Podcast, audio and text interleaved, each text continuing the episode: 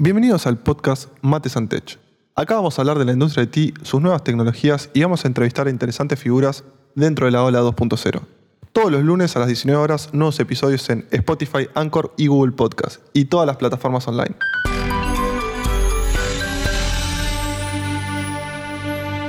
Hoy estamos en un nuevo episodio del podcast Mates and Tech y tenemos un invitado especial, un tuitero filoso. Eh, hoy estamos con el Tech Lead de DigiVentures, con Damián Catanzaro. Hola Damián, ¿cómo estás? Buenas, eh, la verdad que re bien, gracias por la invitación. Va re bien en lo que se puede, en lo que es la cuarentena ahora, pero nada, bastante bien por suerte dentro de todo. ¿Cómo, cómo estás transitando esta cuarentena? La verdad que bien, eh, a mí no me cambió mucho lo que es mi vida actual. Yo ya trabajaba freelance hace tres años, entonces ya tengo por suerte armado un setup en casa, tengo nada, todas las comodidades que tiene acá, que mucha gente se las tuvo que mover a la casa, ya por suerte lo tenía y no me cambió tanto más que el hecho de no poder salir afuera, básicamente. Pero bueno, el trabajo pudiste continuar normalmente como todo, digamos, porque bueno, ya estás, toda la gente de ti, digamos, estamos habituados a, quedarnos en casa, por suerte. Eh, la verdad que no, no fue un gran cambio de nuestra rutina. Sí, sí, sí, por suerte ya fue fácil la adaptación, capaz que a algunos les costó más porque capaz que tenían un home office por semana o algo de ese estilo, entonces les costó más el cambio, pero por suerte todo lo que es Haití se pudo acomodar bastante rápido esto, sí. Eh, y también quería empezar un poco preguntándote, digamos, eh, ¿cómo fue que, entraste, digamos, en este rubro de Haití o cómo fue que empezaste y, digamos, a qué edad empezaste a programar, si recordás, y si estudiaste algo y, bueno, en, esta dualidad, digamos, si estudiaste algo, ¿te sirvió o por qué, elegiste estudiar? Porque muchas veces uno elige estudiar por el simple hecho, digamos, de tener el título, pero quizás en este rubro Haití muchas veces no es requerido el título, como, como sabemos. Bien, eh, la verdad que fue bastante casualidad que entré a este mundo. Eh, yo de chico jugaba mucho un juego que se llamaba Argentum Online. Eh, es uno de los primeros juegos online que salió en Argentina, desarrollados por, por, argentinos. Y nada, yo jugaba bastante juego, veía que había varios servidores de este juego creados. Y por curiosidad me, me salió googlear yo también que tipo quería tener un servidor mío y me salió curiosidad a googlear. Eh, encontré un foro que era eh, desarrollaban tipo este juego, servidores, aportaban cosas. Y lo primero que veo era que había que bajar el eh, Visual Basic 6. Nada, ah, la verdad hace un tiempo, digamos, hace un par de años. Hace bastante. Esto fue a los 14 años.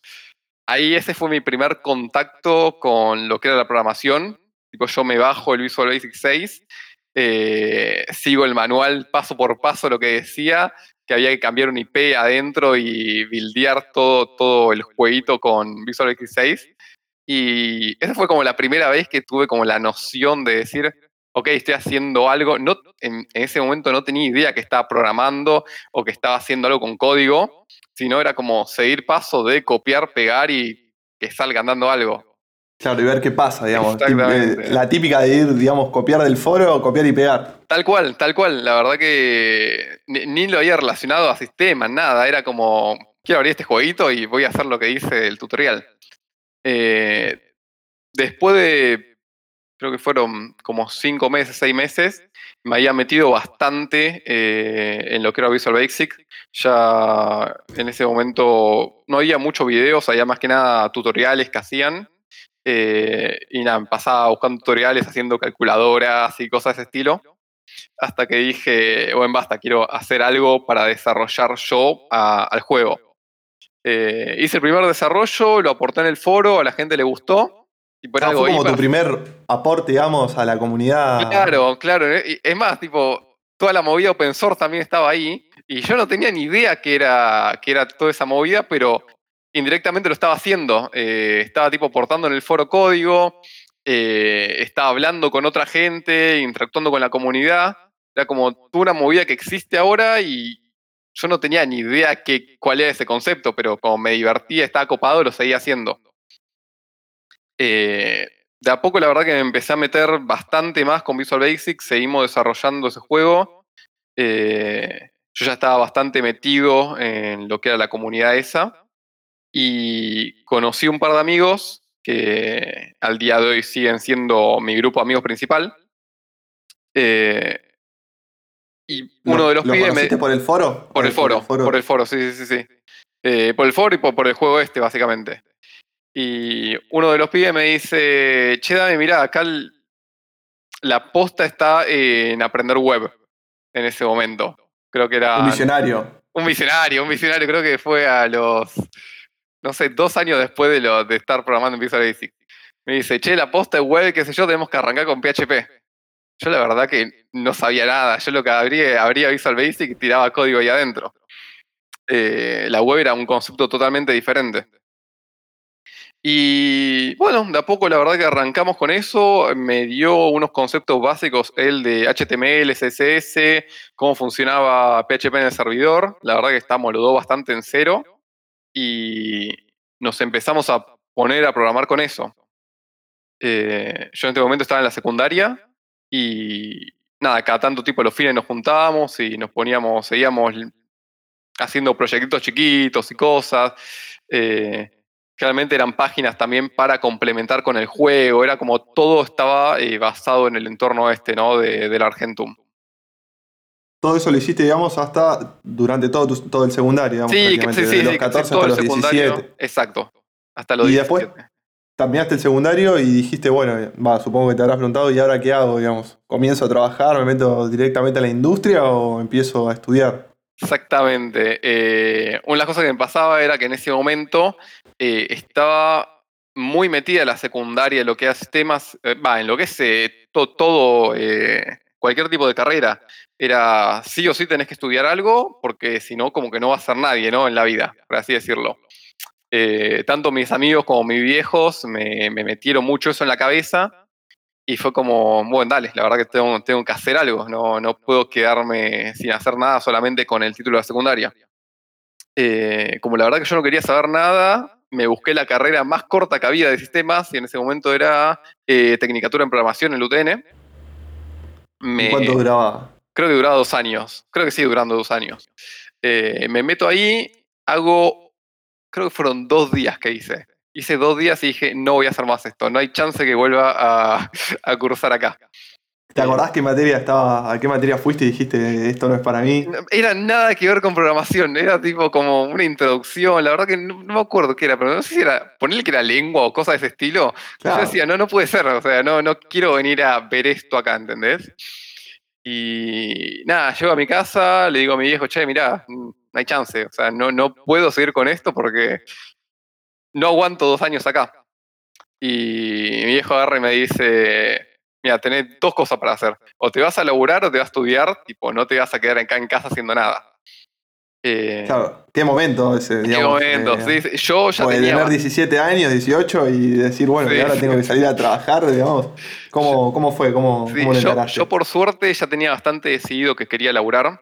eh, que yo ya, ya pensaba que podía aprender mucho más eh, trabajando y tirando código y estando en un equipo que en lo que podía aprender en la facultad.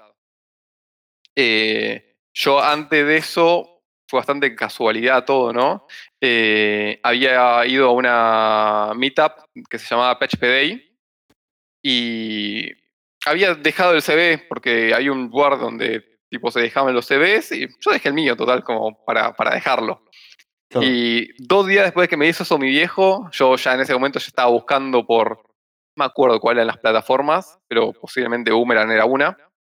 Eh, y me llaman de, de una startup y me dicen, mira, eh, vimos tu, tu CV acá de PHP Day, tipo, nos interesa tu perfil, ¿querés venir a, tipo, a una entrevista?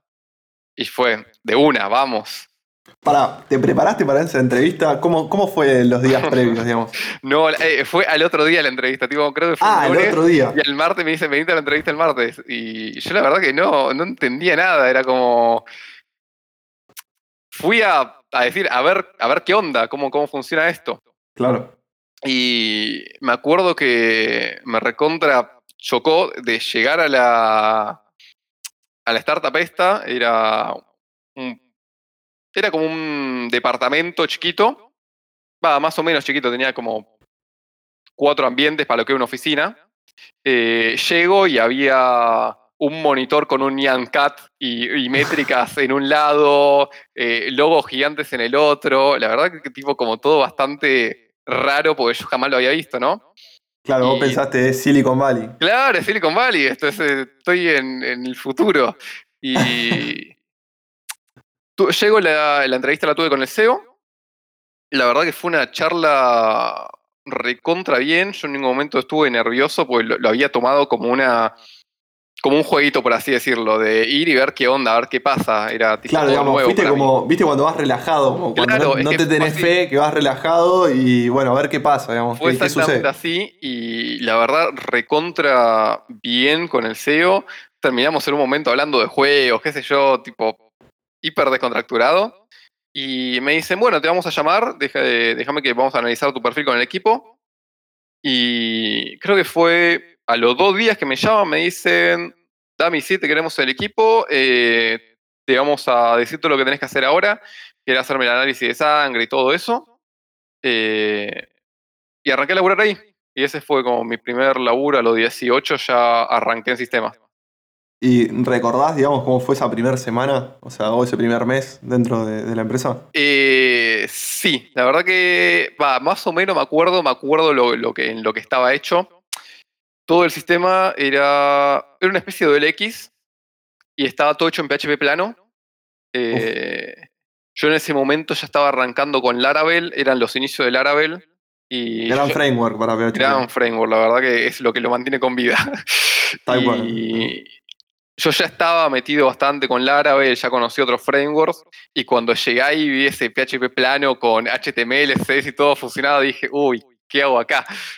Eh, Quiero arrancarme los ojos. Sí, sí, sí. Pero nada, la verdad que me adapté como bastante rápido porque yo ya más o menos conocía las tecnologías que usaban, usaban PHP, usaban MySQL. Eh, entonces ya más o menos conocía base de datos, conocía PHP. Lo que más, eh, como me costó, entre comillas, o a lo que me tuve que adaptar es a trabajar en equipo, que algo que jamás había, jamás había hecho. Tener tareas, tener una sana, en ese momento usábamos a Sana ahí, eh, controlado para ir pasando los cambios, ir hablando con todo el equipo para ver qué, en qué estaba trabajando cada uno y cómo nos íbamos organizando. Eh, pero la verdad que fue bastante fluido y bastante bueno el proceso. Eh, ¿Cuánto tiempo estuviste en la empresa? ocho meses. Ocho meses. ¿Y cómo, cómo fue esa salida, digamos? ¿A qué saliste, digamos? ¿Te fuiste ahí hacia dónde, digamos? ¿A dónde elegiste? De ahí, en realidad, yo estaba como cómodo en esa empresa y me llaman eh, de una consultora de la que estaba un amigo y me dicen, che, me abrió un puesto acá, eh, también para desarrollador PHP. Eh, ¿Querés venir, tipo, a entrevistarte? dije, sí, de una, la verdad que no, no tuve ningún problema. Me, me hacen la entrevista y me ofrecían en ese momento cuatro veces más de lo que estaba ganando en la startup. Y fue como. Cuatro veces más, esto No, no, era mucho, era muchísimo, tipo, no lo voy a creer. Eh, tipo, llego, la verdad que yo re emocionado, llego a la, startup y le voy a hablar al CEO y le digo, che, mirá, o sea, me, hicieron una oferta de esta empresa, me pagan esto. Y le dije, yo a mí me gusta, eh, tipo, la startup esta, si me pagan, si me ofrecen esto, o sea, si me, me igualan esto, yo me quedo acá. Si no, me voy a ir para otro lado me dijeron, no, dame, mirá, no hay chance que te paguemos esto, la verdad. Eh, nada, seguí tu camino. Así que ahí nomás me fui para, para otra empresa. Y lo loco de eso es que en ese salto, que ahí eso fue lo que más me llamó la atención, yo estaba como junior en otra empresa y pasé a ser semi-senior, así en un salto de empresa, ¿no? Eh, además de pasar de ganar cuatro veces más, salté de seniority solamente por cambiar de empresa. Y ahí fue como que me cayó todo el sistema en la realidad y dije, ok, esto funciona así, esto es de esta manera. Claro, fue como un gran aprendizaje, digamos, como que te empezaste a valorizar, o digamos, en el sentido de, en el mercado, digamos, empezaste a tener noción de lo que era valorizarse como dev. Exactamente, exactamente. ¿Y en esta empresa también seguías trabajando en PHP? Sí, era lo mismo, era PHP. Eh, esto era una consultora, ya no desarrollaba un producto, sino que desarrollábamos o sea, no desarrollamos un producto, una .com, eh, sino eran varios productos para diferentes eh, diferentes empresas, tipo Coca-Cola era una de ellas, etcétera, varios clientes.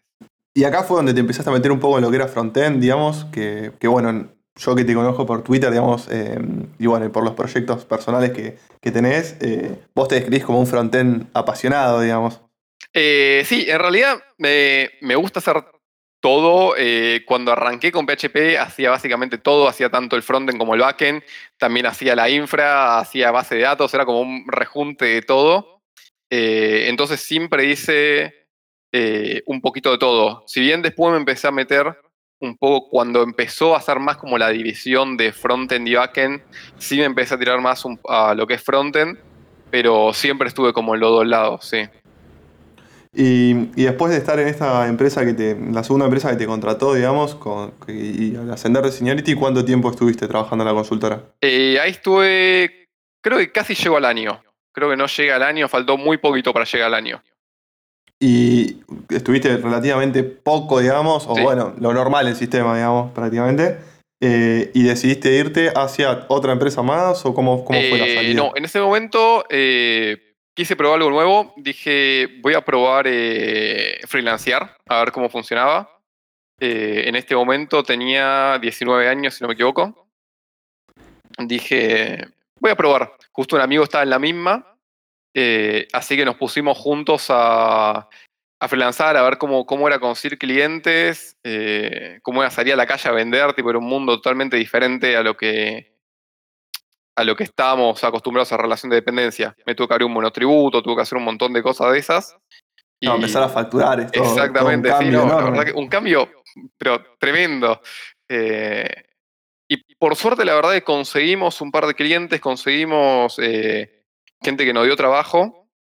No solo de sistemas, hicimos, no solo tipo de código, hicimos de todo, instalamos cámaras de seguridad, eh, pasamos cable de red, era lo, lo primero que veía, lo hacíamos por cosa de conseguir contactos y gente que quiera trabajar con nosotros. Claro, era como el primer, lo primero que se encontraba, era lo primero que se hacía, sí, sí, sí, digamos. sí, sí. ¿Y, y cuánto tiempo estuviste freelanceando? Y eso fue otro año, fue un año entero eh, que estuve freelanceando hasta que me cansé de, de- de hacer eso y se me pasó por la cabeza eh, entrar a una empresa grande. Una empresa grande, nivel despegar, nivel mercado libre. Y empecé a ver entre la gente, amigos que estaban laburando, conocidos, y uno de ellos estaba trabajando en Mercado Libre. Así que le hablé y le dije, che, mirá, me gustaría entrar, están tomando gente. Eh, y él me terminó refiriendo. Así que terminé haciendo toda la entrevista técnica eh, ¿Para. ¿para qué puestos te, te- para frontend. Esto Para sí frontend. era puramente frontend ahí. ¿Y tuviste que estudiar algo, digamos, para la entrevista? ¿Cómo te preparaste? No, ¿Vos la verdad que con todos los skills, todo. Cero. Eh, fui allí. La realidad es que fui como confiado, por así decirlo, eh, porque ya en ese momento. eh, en, en- en ese momento ya tenía. El, el juego este que, que hablé al principio tenía un side project que lo que quería hacer era pasar todo este juego eh, a web. ¿no? Estaba programando en Visual Basic y dije, voy a pasarlo a web a ver qué onda. Eh, ya lo tenía, tenía hecha la primera versión, Un trabajo enorme eso. un trabajo enorme que llevó un año entero, tipo solamente ¿Solo? haciendo, sí, solo haciendo el engine y aprendiendo Uf. cómo funcionaba tipo los motores gráficos de los juegos. Y, Una locura. No, no, fue un trabajo buenísimo, la verdad que me encantó y aprendí una bestialidad de cosas con eso. Y la verdad que cuando fui a Mercado Libre, caí con este proyecto básicamente. Caí con esto y le digo, che, miren, si bien eh, hablamos de un montón de cosas técnicas que yo más o menos las sabía, algunas no, porque las trabajaban como muy de lleno en Mercado Libre. eh, mucha parte de mi presentación fue, eh, tengo esto y tengo este jueguito y, y hablar de este jueguito, ¿no? Quiero, Eh, quiero centrarme ahí y digamos, ¿cómo, Sí. ¿cómo es el hecho de vos, o sea, Mercado Libre, supongo que en tu currículum habrás puesto que vos estabas desarrollando el, el juego, estabas desarrollando el, el engine de este, de este juego para web, pero ¿cómo es en el momento, digamos, de tener la entrevista de poder redirigirla hacia, hacia tus proyectos, digamos? Porque muchas veces se quiere centrar en lo técnico, pero está bueno recalcar lo que uno hace para poder mostrarlo como una bandera de, lo que, de los logros que, obtuvo, digamos. Bien, sí, eh, esta parte es interesante. Eh, lo que yo suelo hacer en esto es dejar primero que el entrevistador eh, empiece, me hable, empecemos a, si es entrevista técnica, ¿no? Que vayamos a ciertos puntos que está hablando el entrevistador y capaz que en algún momento cuando toca te pregunta, por ejemplo, ¿conoces React o eh, conoces cómo funcionan los sockets o hiciste Node? Ahí en ese momento es cuando podés tirar algo que hiciste.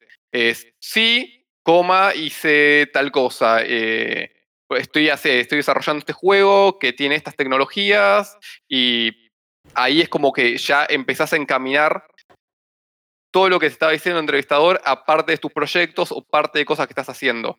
Eh, entonces como que está bueno para como llevar más o menos la entrevista para el lado que vos querés, por así decirlo. Claro, y, eso de la verdad que te va a haber dado, digamos, eh, la gran posibilidad de entrar, básicamente, porque mostrar que tenés, que estás haciendo un engine, digamos, bueno, la verdad, este pibe, porque eras un chico, ¿cuánto tenías? ¿20 años? Sí, 20, justo 20 había cumplido, sí. Claro, bueno, e, este pibe es un crack, digamos. Sí, y además eh, se llega mucho más amena la, la entrevista, porque muchas, muchas veces tipo, eh, se está nervioso o no sabe qué hablar, y en cuanto empezás a hablar de algo que ya conoces tanto y ya te gusta, que trabajaste tanto tiempo y sabés cómo encararlo, eh, es mucho más ameno tanto para el entrevistador como para la persona que está entrevistando llevar una conversación. ¿Y el Mercado Libre en qué, en qué equipo entraste, digamos? Yo entré en lo que era eh, Customer Experience. Eh, no entré para lo que. no es el core de Mercado Libre, lo que se ve en Mercado Libre, sino que son las aplicaciones que usan los representantes para resolver casos, para resolver mediaciones, eh, tipo pago no procesados, toda esa parte que es todo un mundo gigante, pero gigante de verdad, que no se ve, era para todo ese lado. Y ahí estabas desarrollando en React. No, eh, no eh, Mercado Libre empezó a trabajar en React hace bastante poco. Eh, en ese momento se usaba Backbone y sí, era Backbone. La verdad que era algo que no me gustaba. a mí desarrollar estuve bastante en contra, pero bueno, ya estaban usando ese stack, entonces me tuve que acostumbrar. pero sí, PHP lo empezaron a usar hace relativamente pocos años. React. React, sí. Y mm, después de. ¿Cuánto tiempo estuviste en Mercado Libre? Mercado Libre estuve también otro año. Otro año más. Eh, hasta que salté. Eh, este proceso fue raro en realidad porque la primera vez que me rechazaron de una, de una entrevista. Eh, me, habían me, habían llamado de Garbarino. En Garbarino estaban haciendo todo un equipo nuevo, de cero. Pues antes tenían una consultora y dijeron, vamos a tener un equipo in-house de tecnología para armar todo el equipo, toda la página de cero, ¿no? Ya tenía dos amigos trabajando ahí y me dicen, che, dame, mirá, estamos armando, venite y armamos el equipo con vos también. Eh, llego, la verdad, recontra confiado, también todo. Me toca de entrevistador una persona que ya cuando la vi dije, esto va, esto la verdad que no va a estar bueno, no va a ser eh, lo mejor del mundo. Claro, no, no, había feeling, digamos. Sí, sí, no, no, había, el feeling ese que me gusta cuando tipo charlo con alguien. Eh, la verdad que me hizo pregunta de diccionario y yo la realidad es que no, no, no, estudio programación, por así decirlo, para decirte la definición concreta de lo que significa CSS o qué significa HTML. Entonces me empezaron a preguntar ese, tipo de pregunta de eh, qué significa HTML o qué significa un protocolo. O qué, y hice agua, hice agua. una media query. Sí, sí, no, hice agua en todo eso y salí recontra mal de ahí porque digo, no puede ser, ¿entendés? Digo, todo lo que estaba haciendo se me fue a la basura con esto, con, con esta entrevista.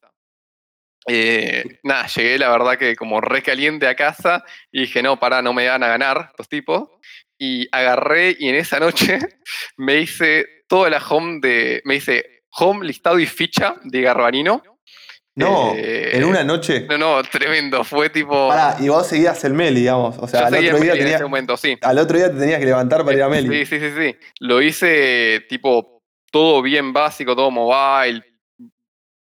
Y agarré y le mandé un mail con, con esto al flaco y le digo, che, mirá, tipo, puedo hacer esto, sé hacer esto. Eh, le, me acuerdo que le di feedback de todo de lo que me había preguntado. Y no me acuerdo si me respondió o no, pero nada, quedó, quedó como que me rechazaron. Y yo seguí en Meli en ese momento. Eh, nada, con una recalentura, la verdad, porque quería recontra entrar a ese equipo. Me gustaba mucho lo que estaba haciendo en Garbarino. Empezar un producto de ese tamaño de cero era algo interesante. Eh, entonces, nada, tipo, lo dejé ahí. ¿Y pasó- cuánto tiempo pasó? Pasó, creo que, no me acuerdo si un mes y medio más o menos. Y esta persona se va de Garbarino eh, y me, me llaman de vuelta y me dicen, che, dame, mirá, eh, se abrió otro puesto, porque en ese momento, aparte, no había podido mandar porque se habían ocupado todos los puestos. Se fue otra Claro. persona y me dicen, che, mira, Dami, se abrió un puesto, eh, nada, manda de vuelta. Aparte, esta persona que te entrevistó ya no está. Mando de vuelta, eh, para entrar me recomiendan todo, tengo la entrevista y la entrevista fue increíble, fue impecable, la verdad. Eh, pude hacer la entrevista como le hice en Mercado Libre. eh, me entrevistaron entre dos personas, se llevó recontra bien. me dieron un feedback muy bueno, la verdad. Y, y nada, entré, entré ahí. Y es algo que tengo como para remarcar que cuánto puedo haber aprendido en un mes y medio como para que una persona me rechace y la otra me diga que estuvo excelente la entrevista. Es, eh, varía mucho, la verdad, de cada entrevistador, de cada persona que te entrevista. Eso es como muy, muy personal de cada uno, por así decirlo. Y, Sí, también varía mucho, digamos, del estado de ánimo del que te, te está entrevistando, Claro. digamos. Si lo agarrás en un buen día o en un día en el que, no sé, tiene 2.300 problemas o 2.300 bugs, es probable que, te termine rechazando, digamos. Exactamente, exactamente. Y si bien en ese momento me, me recontra frustré, después entré y estaba tipo re feliz porque había entrado al equipo. Claro, y después, o sea, vos te hiciste la entrevista, te dijeron quedaste y dijiste, bueno, me tengo que ir del Mercado Libre. ¿Y cómo, cómo fue esa sensación, digamos, de salir de una empresa de las más grandes que tiene hoy por hoy Argentina, a- si bien eh, Garbarino no es chica, a, a irte, digamos, de un lugar en el que supongo que estarías cómodo a Garbarino, digamos? Bien, ¿Y qué te bueno. llevaste de positivo de, de Meli también? Eh, bueno, justo en ese momento pasaron un par de cosas en Meli, que si bien no puedo contar mucho, eh, no me estaban eh, teniéndolo el, tan contento como estuve cuando entré. Entonces ya estaba buscando el cambio. Entonces este cambio en Garbarino eh, como que fue bastante rápido. La verdad que yo me quería ir en ese momento de, de Mercado Libre y me vino al dedo que de poder hacer ese cambio. Pero sí me llevó un montón de cosas positivas. La verdad que trabajar en Mercado Libre son... Todos los días veía gente nueva. Tipo, todos los días eh, son como 5.000 personas, creo que desarrollando solamente. Eh, lo que era el piso en ese momento de las oficinas de áreas tenían cuatro o cinco pisos. Y era todo el tiempo ver gente nueva, todo el tiempo ver gente que no conocía. Tipo, estuve un año ahí, era cruzarme gente nueva todo el tiempo, trabajar con muchos equipos, muchas tecnologías diferentes. eh, y la verdad que hacer un producto que lo usa tanta cantidad de gente y ver tipo todas las los problemas que van pasando de que vos capaz que entras a Mercado Libre y decís, ah, mirá, funciona, pero atrás de eso, tipo, hay 400.000 servidores funcionando, tiene que bancar 150.000 personas al mismo tiempo. Tipo, son desafíos muy grandes que verlos en vivo es, tipo, te vuela la cabeza. Claro. Y en Garbarino, ¿cómo fue el llegar, digamos, cuando después de entrar al equipo, digamos, que, que- en qué puesto entraste y, y cómo, en qué estado estaba el proyecto, digamos? No creo que haya avanzado demasiado en un mes, pero bueno, Sí, no, la, tenía la un verdad poco que de madurez. Sí, estaba bastante eh, verde. Sí, creo que ya habían las- lanzado el. Me acuerdo si era la Home o qué, algo habían lanzado. Pero. Nada, estaba bastante verde. Yo conocía ya a dos personas que eran mis amigos. Entonces, eh, la adaptación al equipo fue recontra rápida. eh, estuvo muy buena. Y empezamos a trabajar en lo que era. Yo había entrado eh, en la parte de listing. Era listing, header y footer tenía yo. Va, tenía mi equipo. Entré como semi-senior, no había cambiado de seniority, pero sí el sueldo era todos los cambios, además del seniority, el sueldo iba creciendo muchísimo, la verdad. Eh, este era tipo, creo que era 1,5 lo que me habían pagado en Mercado Libre. Tipo, era como mucha la, la escala que saltaba. Aparte, como era una empresa que está yendo nueva, le están inyectando mucha guita a Garbarino, etc. Y. Nada, el equipo que se armó fue excelente y. Tipo, sigo siendo amigo de la gente que, que- que está ahí. ¿Y podés contarnos cómo, cómo fue que llegaron a ser eh, caso, caso de éxito de Google, que es algo, digamos, que me imagino que llevarás esa bandera y es un orgullo, digamos, para vos como, como dev poder alcanzar, digamos, que Google diga, che, miren lo que se hizo en Garbarino. Eso fue, sí, eso fue increíble, la verdad, y fue, eh, creo que ni, ni lo esperaba en ese momento. Yo estaba trabajando en lo que era listados y una persona del equipo, no, no, fue una persona del equipo, cae eh, gente de Google a Garbarino, eh, que gente de Google que vino especialmente a Argentina a como vender sus productos, por así decirlo, ¿no? Vendían todo lo que era la integración con, con los logins de, de Google y todas las partes de payment, etc. Y uno de los consejos que nos dieron fue, che, hagan eh, este e-commerce en APWA. En ese momento recién se estaba viendo todo lo que era service rendering, no existía Next, era tipo todo muy React pelado con, con Webpack. ¿Podés contar un poco qué es, qué es PWA para algún oyente que no, Bien, quizás sí. no, no sabe lo que es? Eh, PWA es una. el- el- la- las siglas es Progressive Web App. Es una página que se suele ser eh, una single page app también, una página, una web de una sola página, que vos vas navegando y nunca te recarga toda la página, nunca ves tipo el blanco de la transición. Siempre es como que te van como cargando partes adentro de la página que vas usando y además tiene bastantes eh, como features, como poder funcionar offline, por ejemplo, vos podés eh, hacer tipo cierto caché en la, en la página y, por ejemplo, si buscas un producto, ese producto lo podés guardar en caché y si en algún momento no tenés eh, señal o no tenés wifi o lo que sea, te cargan ese producto directamente de la memoria eh, y te lo carga directamente offline. Tiene la verdad para un e-commerce eso es genial, es básicamente. recontra bueno. Si bien tiene algunos contras como el precio, más que nada en Argentina, que cambia tanto. eh, nada, tener un producto así offline y capaz que ir a un, a un local y mostrarlo offline sirve muchísimo. Y además de esto de que eh, los números de las PWA en cuanto a conversiones, bounce rate, que el bounce rate es eh, una métrica que es cuando el usuario entra, ra- entra y sale rápido de, tu página. Esto Google lo, lo considera negativo. eh, eran bastante mejores los números. Entonces viene esta gente, nos dicen esto y uno de los pibes de ahí se pone, dice, genial, la verdad que yo lo quiero armar. Y terminamos armando un equipo de tres personas, que era el líder este técnico y dos personas más eh, para el desarrollo. Los tres desarrollando, ¿no? Eh, empezamos a desarrollarlo, la verdad que no teníamos mucha idea cómo arrancar, empezamos a leer eh, muchas cosas de Google, muchas cosas de server rendering, eh, cómo configurar Webpack, porque en ese momento, si bien también estaba saliendo Webpack, no estaba tan metido, eh, entonces me acuerdo que cada vez que teníamos que tocar algo de Webpack, nos poníamos entre los tres y el que al primero que le salía agarramos esa versión, porque era una No, aparte. Webpack, Webpack es una magia, digamos. Vos no sabés qué sí. pasa ahí adentro, pero sale andando algo, digamos. Sí, sí, sí. Y en ese momento que había tan, había tan poca documentación de eso, eh, era como, bueno, dale, el primero que lo saca, agarramos eso y seguimos, seguimos metiendo, porque era muy difícil, era muy difícil. Eh, me acuerdo de cada vez que salía algo teníamos un, un GIF que era eh, uno de Magic. Eh, no, muy divertido. Y mm, terminamos sacando, creo que nos llevó entre 4 y 6 meses de desarrollo. Eh, hicimos básicamente toda la web eh, en PWA. Tanto home, bárbaro. eh, listado, fichas, filtros, checkout, todo.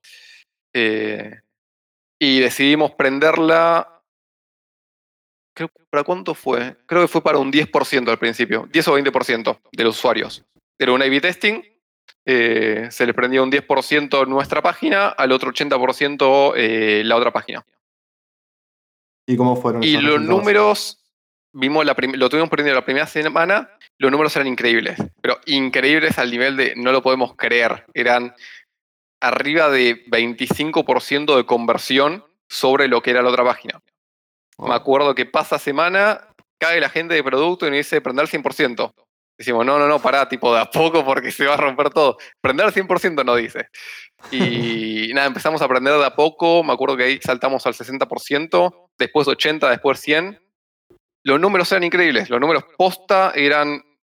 No, no lo podíamos creer. Era, ¿cómo puede ser que un cambio de este estilo, que, que no es que hicimos la página, que cambiamos toda la UX y todo, no, solamente mejoramos la velocidad del sitio eh, y la manera de cargar, eh, cómo le da la información al usuario. Y Che, ¿y le agregaron las push, push notifications También, en ese momento? Sí, sí, sí, agregamos push notifications, que era otra, es otra feature de lo que tiene PWA. Que era una locura, digamos. Era una locura en ese bueno. momento, sí, sí, sí, tipo que te salga la notificación ahí solamente el navegador y que además pueda descargar. Otra de, la- de las cosas que tiene PWA es que podés descargar la página a tu. En Android es esto. A tu escritorio y la podés usar de ahí offline, por así decirlo.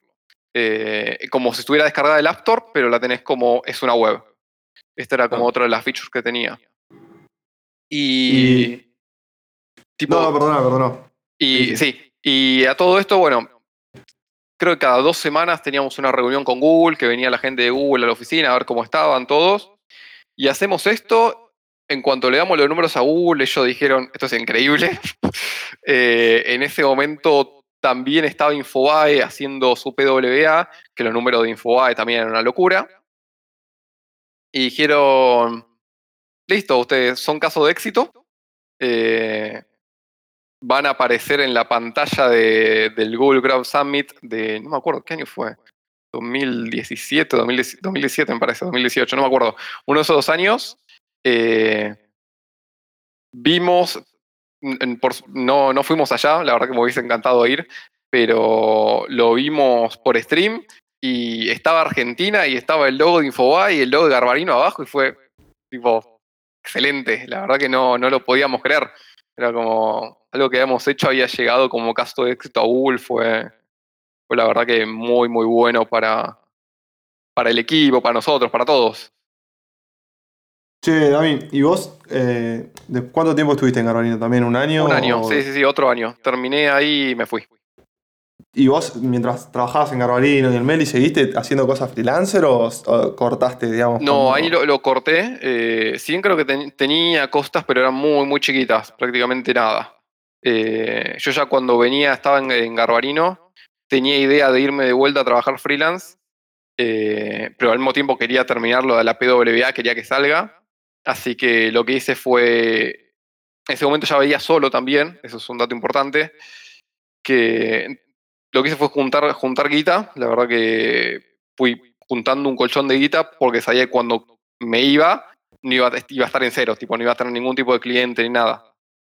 Claro. Eh, e hice eso, tipo, terminamos la PWA, fue caso de éxito y me fui. Tipo, ahí fueron, no sé, a las dos semanas agarré y me fui por mi cuenta. Fue como que eh, hiciste todo lo que podías hacer dentro de Garbarino. Sí, sí, es que fue mi, mi como lo, lo que quería hacer y lo terminé ahí, ya está, dije, listo, esta empresa ya me dio todo lo que quería, ahora quiero hacer otra cosa. ¿Y cómo fue, digamos, eso de arrancar freelancer, digamos, si querés, por así decirlo, en serio, digamos, porque ahora ya ibas a, a ser freelancer, supongo que de desarrollador, y levantarte y decir, bueno, no, tengo que salir a buscar sí o sí clientes porque no, no como, digamos, no pago el alquiler, nada. Exactamente, sí. eh, al principio la verdad que no sabía cómo iba a funcionar, eh, estaba en completo cero, entonces lo primero que hice fue hablarle a toda la gente que conocí y decirle, che, mire, me estoy yendo a hacer freelance, eh, si tienen algún contacto o algo, nada, pásenle mi, mi dato. Y ahí nomás, creo que fue a la semana que me habla una persona y me dice, che, dame, mira, tengo para hacer esto, juntémonos. Y a la otra semana me habla un ex compañero de Mercado Libre y me dice, Dami, tengo, tengo este, esta persona que quiere hacer un MVP, que es MVP de la Digiventures. Y me dice, ¿te querés venir a laburar con, tipo, ¿lo, lo hacemos juntos? Y yo fue, dale, de una, la verdad que tipo, no tengo nada, como no, no, no lo voy a no aceptar. Eh, y ahí fue cuando arranqué. Y tipo, fue como bastante suerte en realidad. Eh, no es que salía a buscar tanto yo, sino como medio como que me cayeron. Tipo, yo tiré esa ficha de decir, che, estoy haciendo freelance. Y medio con los contactos que tenía ya me cayeron esas cosas. Y por suerte Digiventures pegó, la verdad es MVP pegó muy bien. Eh, y es al día de hoy, ya van tres años, sí, casi tres años que sigo trabajando con ellos. ¿Y nos querés contar un poco qué es DigiVentures? Sí. Eh, DigiVentures es una startup, eh, es una startup fintech que lo que hacen es un onboarding de captación de clientes. Esto, este onboarding se le vende a bancos, a financieras, y básicamente lo que hacen es, se publicita en Google, sobre todo Google o Facebook, eh, una página de préstamos o créditos y la gente que entra pasa por toda una serie de pasos que le hacen sacar una foto al DNI, les hacen sacar una foto con una prueba de vida a sí mismo y además te compara contra el Veraz y con varios sistemas del banco que esto les termina dando eh, un legajo finalizado a esta financiera, a este banco, diciendo esta persona es apta para que le prestes crédito o esta persona capaz que, no sé, tiene una deuda en el veraz con X cosa. Ok, y vos ahí empezaste, como decías, con el MVP y después fue creciendo. ¿Cómo, cómo fue? Porque si bien eras desarrollador, digamos, no eras el creador de DigiVentures, pero prácticamente te sentías parte y, y cómo fue, digamos, que fuiste creciendo ahí adentro y a medida que fue creciendo la startup, digamos, va, ya, ya ¿Siguen siendo startup o...? Sí, sigue siendo una startup. Sí, sí, sí. Eh, la verdad que el cambio fue eh, bastante eh, rápido, por así decirlo. En un principio éramos tres personas desarrollando solamente lo que era el onboarding. Trabajamos con una consultora también que hacía la parte de Java, que hacía, no sé, algún, creo que hizo una o dos APIs. y después de un tiempo nada, se le empezaron a venderse los clientes. las primeras personas que entraron fueron gente de Customer Experience para poder manejar más clientes. Ya imagínate cuando tenés cinco clientes, eh, que esté el CEO solo hablando por WhatsApp con todas las personas, hacer un quilombo. Así que, nada, contrataron más gente para toda la parte de Customer Success y Customer Experience.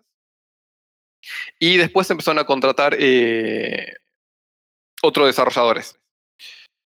Ahí tipo le hablo a un amigo y le digo, en ese momento eh, él, estaba trabajando en una empresa, le digo, che, mira, eh, quieren meter otra persona más, tenés ganas de venir tipo a laburar remoto y freelance. Eh, me dice, sí, de una, así que esa fue la primera persona que entró como desarrolladora, como desarrollador. Y el equipo empezó a crecer, empezó a crecer, empezó a crecer. Al día de hoy somos, creo que 15 personas más o menos. Ah, bueno, ya es un equipo grande, digamos. ¿no? Sí, la, verdad que creció bastante. Lo que es desarrollo, eh, somos, son dos equipos. Eh, el mío de tres personas y el otro, sí, también, son los dos equipos de tres personas. Y nada, la verdad que creció un montón, creció muchísimo.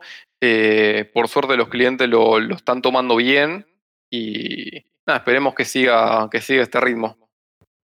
Y te quería preguntar, porque vos ahora estás como tech lead, ¿verdad? Dentro del equipo. ¿Cómo, ¿Cómo varía, digamos, el puesto de un developer a, un tech lead? ¿Cuáles son las cosas que antes como developer no tenés, que hacer, digamos, en este nuevo puesto? ¿Y qué cosas y qué responsabilidades sí tenés en esto nuevo como tech lead? Bien, eh, el cambio es gigante. La verdad que fue... Si bien mi cambio fue raro, no, no fue como. Si hubiese estado en una, empresa en relación de dependencia, posiblemente hubiese sido diferente el cambio. Pero estar en una startup, yo como que ya venía haciendo todo como desarrollador en ese momento. Pero lo que pasa cuando pasás a como liderar gente o tener mucho más. Eh, tenés como mucho más a vista de producto, de, lo que se está haciendo y que cada cosa que haces puede consumir eh, plata y hacer fundir la empresa, básicamente. Entonces tenés que tener como mucho cuidado de qué tareas, qué tareas se toman o qué, qué, qué responsabilidades toma cada uno y de no decir, ok, voy a refactorizar toda la app a, Go porque tengo ganas de hacerlo. No, tipo, hay 10 millones de tareas más para hacer que son eh, importantísimas y refactorear algo, la verdad que no, no, está tan bueno. Si bien sí, capaz que conseguimos un par de rigs más o un poco más de velocidad, eh, la verdad que no, no es lo que podemos hacer ahora. Entonces, más que nada fue una visión de producto eh, y de cómo ir asumiendo las responsabilidades de qué tareas se le asigna a cada uno. ¿Y qué proyecciones tienen, digamos, para lo que queda de este 2020 medio, medio extraño y qué esperan que, se venga para, este, para el próximo año, para el 2021? Eh, ahora están haciendo crecer bastante otro producto que es un comparador de préstamos y se le está poniendo mucha ficha ahí, así que la idea va a ser seguirle, seguir metiendo clientes a ese comparador.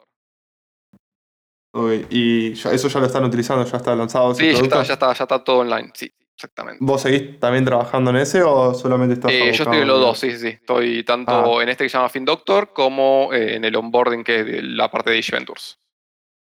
Y mm, ahora cambiándote un poco eh, de la parte empresarial, quería que nos cuentes un poco qué es cafecito y cómo, cómo surgió esa idea de, de poder donar un café.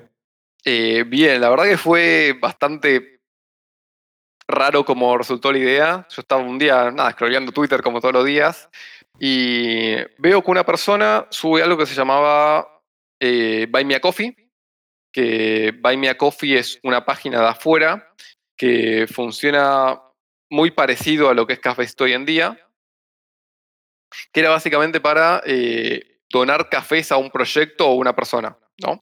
Eh, creo que manejaban PayPal estos tipos, o Stripe yo lo veo y digo, che, qué, buena onda esto, me gusta mucho. Pero tenías el problema de que no podías aceptar pagos locales. Era sí o sí pagos en dólares. Y em, en otro tiempo había visto tipo un post de, de, gente que se quejaba de Twitch en su momento, creo, que no le permitían pagar en pesos. Tenían que pagar sí o sí en dólares. Y pagar en dólares ahora es eh, que te metan un impuestos y un montón de cosas que termina siendo un montón de plata más que, 5 dólares nada más, ¿no? Claro. Eh, entonces hago una encuesta, una encuesta en Twitter de che, ¿qué les parecería una plataforma así, pero para pagos locales? La verdad que tuvo una repercusión increíble, les encantó, me tiraron ideas por todos lados y la empecé a desarrollar. Y dije, vamos, a ver qué sale.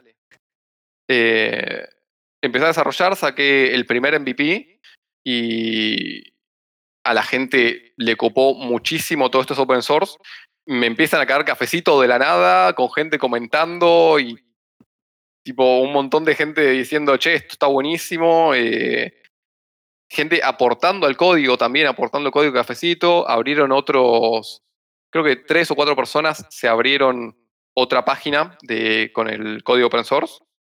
Así que la idea ahora es todo esto que, hice, convertirlo en una plataforma en sí una plataforma tipo Patreon o lo que sería Buy Me Coffee, donde en tres clics podés crear tu, tu cafecito, por así decirlo, tu página de cafecito, y integrarlo con lo que quieras y poder recibir pagos ahí. La idea es que, nada, la, comunidad que hace, la gente que da charlas o gente que escribe blogs o cualquier persona que haga contenido y en vez de poner un link a Mercado Pago tenga como otra manera de, llegar más a la gente y creo que Cafecito está bueno para hacer eso. Sí, la verdad que es mucho más ameno y mucho más amigable y no tan brusco de poner el link de Mercado Pago de PayPal. Exactamente. Es, un poco fuerte. Y te quería hacer una pregunta rápida antes de ir ya al cierre de esta entrevista. Te quería preguntar, eh, que estuve, vi que estuviste hablando en Twitter y demás, de, de un lanzamiento nuevo que estamos todos bastante hypeados, que es el hecho de que salió Deno. Eh, ¿qué, expectativas tenés? Y, bueno, vi que estuviste haciendo algo. Eh, ¿Cómo lo ves para, eh, para, este 2021? Que, supongo yo que va a tener mucha, que lo va a aceptar mucho la gente porque, bueno, como está Ryan Doll atrás, eh, tiene, tiene un gran apoyo. Bueno, la verdad que esto va a ser, eh, va, yo creo que Deno, el éxito va a ser si la comunidad lo toma o no. Es 100% por eso. Eh, tipo, todos los frameworks o todas las cosas nuevas que salen es la comunidad le gusta o la comunidad lo tira a la basura y lo encajona ahí y no lo ves más en la vida. Yo creo que tiene potencial más que nada por la espalda que tiene, por tenerlo Ryan atrás. La verdad que por ahora no lo, no lo probé mucho, no, no sé qué tan amigable va a ser para el desarrollo. No sé cuál va a ser esa transición de Node a Deno. Eh, no lo probé. Yo la verdad que no, con, no desarrollo mucho en TypeScript, entonces no pude hacer muchas cosas con eso. La verdad que es algo que tengo pendiente de meterme en toda la, todo el mundo de TypeScript. Y lo que te da Deno es decir, ya programás en TypeScript. No, no vas a meter JavaScript así a, lo loco, es TypeScript y, y tiene, un, tiene varias cosas, la verdad, que están buenas. Toda la parte de seguridad. Yo justo estaba viendo una, una charla de, de Ryan del 2018 que ya decía todo esto, todo lo que le quería meter. Y toda la parte de seguridad y no tener NPM y un par de cosas más, la verdad que son bastante polémicas, pero creo que está bastante bueno y son cosas que a Node le faltan hoy en día. Hay que ver más que nada el tema de performance y ver cómo, cómo funciona de un Node que está hecho en C, creo, eh, versus esto que está hecho en Rust. Nada, hay que ver hay que seguirlo, seguirlo viendo de cerca. Eh, no vaya a ser cosa de que en un momento para otro la comunidad tome Deno y diga, listo, chau, se muere Node. Pero hay que ver, hay que ver que hay que seguirlo viendo. Eh, porque todo lo que es tecnología es así. Lo mismo pasó con React. Eh, apareció React, un par de personas lo empezaron a ver, empezó a copar más, a copar más, a copar más, y ahora no tenés proyecto que no sea con React. No, no, terminó matando a Angular, digamos. Em, y te quería preguntar también la clásica pregunta que hacemos para, ir cerrando esta, esta linda entrevista. Eh, ¿Algún libro que recomiendes? Puede ser de programación o, de, otro tópico y, por qué. Bien, eh, esto es algo que no voy a poder responder porque no leo libros, soy un cero en libros. Eh, no. Uy, disculpen, ahí está. Eh, no, la verdad que libros no les puedo recomendar porque no leo libros. No, no. ¿Algún blog? ¿Algún blog que puedas recomendar? Eh, ¿Que leas habitualmente? No, hay un canal de YouTube que me gusta mucho, eh, que ahora no me acuerdo el nombre, pero suben explicaciones de tecnologías en 100 segundos. Ya, ya les digo cómo se llama. Fireship se llama. es un canal de YouTube que se llama Fireship y sube tipo como te explico Deno en 100 segundos, te explico TypeScript en 100 segundos y me parece excelente. Así que si quieren ir a verlo, Fireship en YouTube. Buenísimo, buenísimo. También eh, un millón de gracias eh, por dedicarnos este, este tiempo para esta entrevista. Espero que la sigan rompiendo con DigiVentures y, y en todos los proyectos que tienen para, este año y para el próximo. Y muchas gracias por, participar. Bueno, muchas gracias a ustedes. Gracias, gracias la verdad que estuvo excelente. Bueno, me alegro de que te hayas sentido como. Muchas gracias. Nos vemos.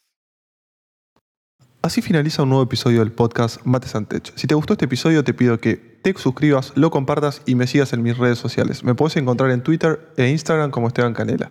Nos vemos el próximo lunes.